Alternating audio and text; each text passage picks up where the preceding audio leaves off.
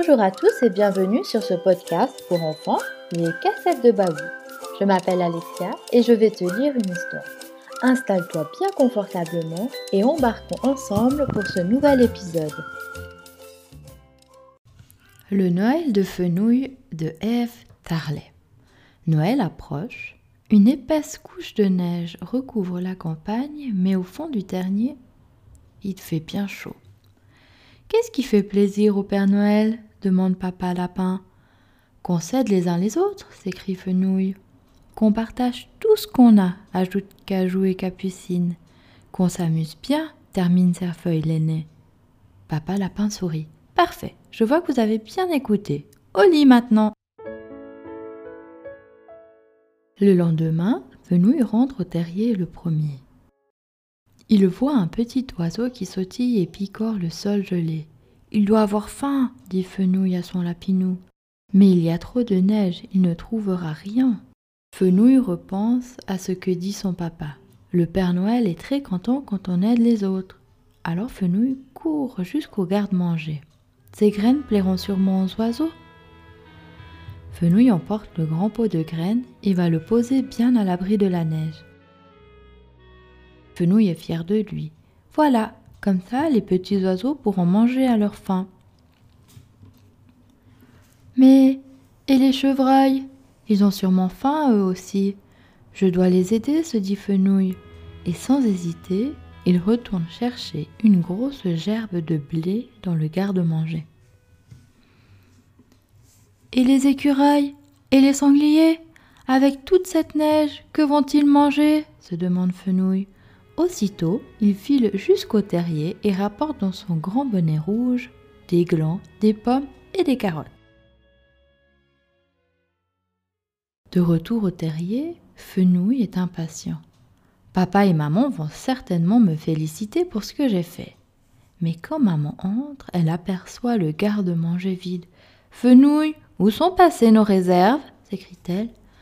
Nos, nos réserves, je, je les ai données aux, aux animaux, ils, avaient faim. Fenouil a les larmes aux yeux. Il regarde son papa. Mais papa, tu as dit hier soir qu'il fallait aider les autres et partager tout ce qu'on a. Et nous alors, qu'est-ce que nous allons manger? s'inquiète Cajou. Nous allons mourir de faim, pleure Capucine. Glantine a faim, Glantine faim, répète la petite Églantine. Mais qu'est-ce que tu as fait, Fenouil? Tu es vraiment trop bête, lance Cajou. Papa Lapin se fâche. Ne dis pas ça, Cajou. Fenouil a partagé et c'est très bien comme ça. Nous pouvons tenir jusqu'au printemps avec le reste des provisions. La seule chose qui compte, c'est de faire la paix et de se serrer les coudes.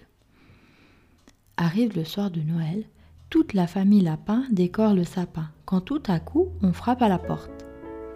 C'est peut-être le Père Noël? chuchote Capucine. Fenouil se précipite vers la porte. Tous les animaux sont là, les oiseaux, les chevreuils, les écureuils et les sangliers. Bonsoir Fenouil, dit le petit oiseau.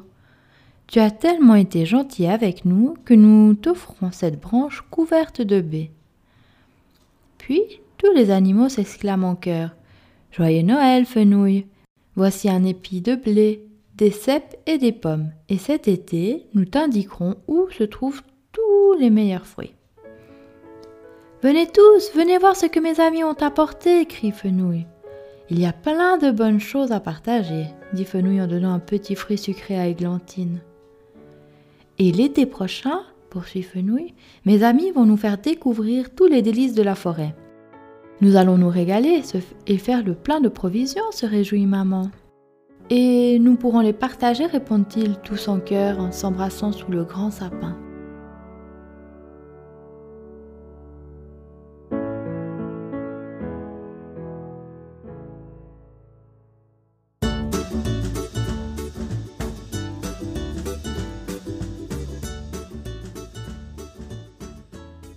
Voilà, l'histoire est terminée.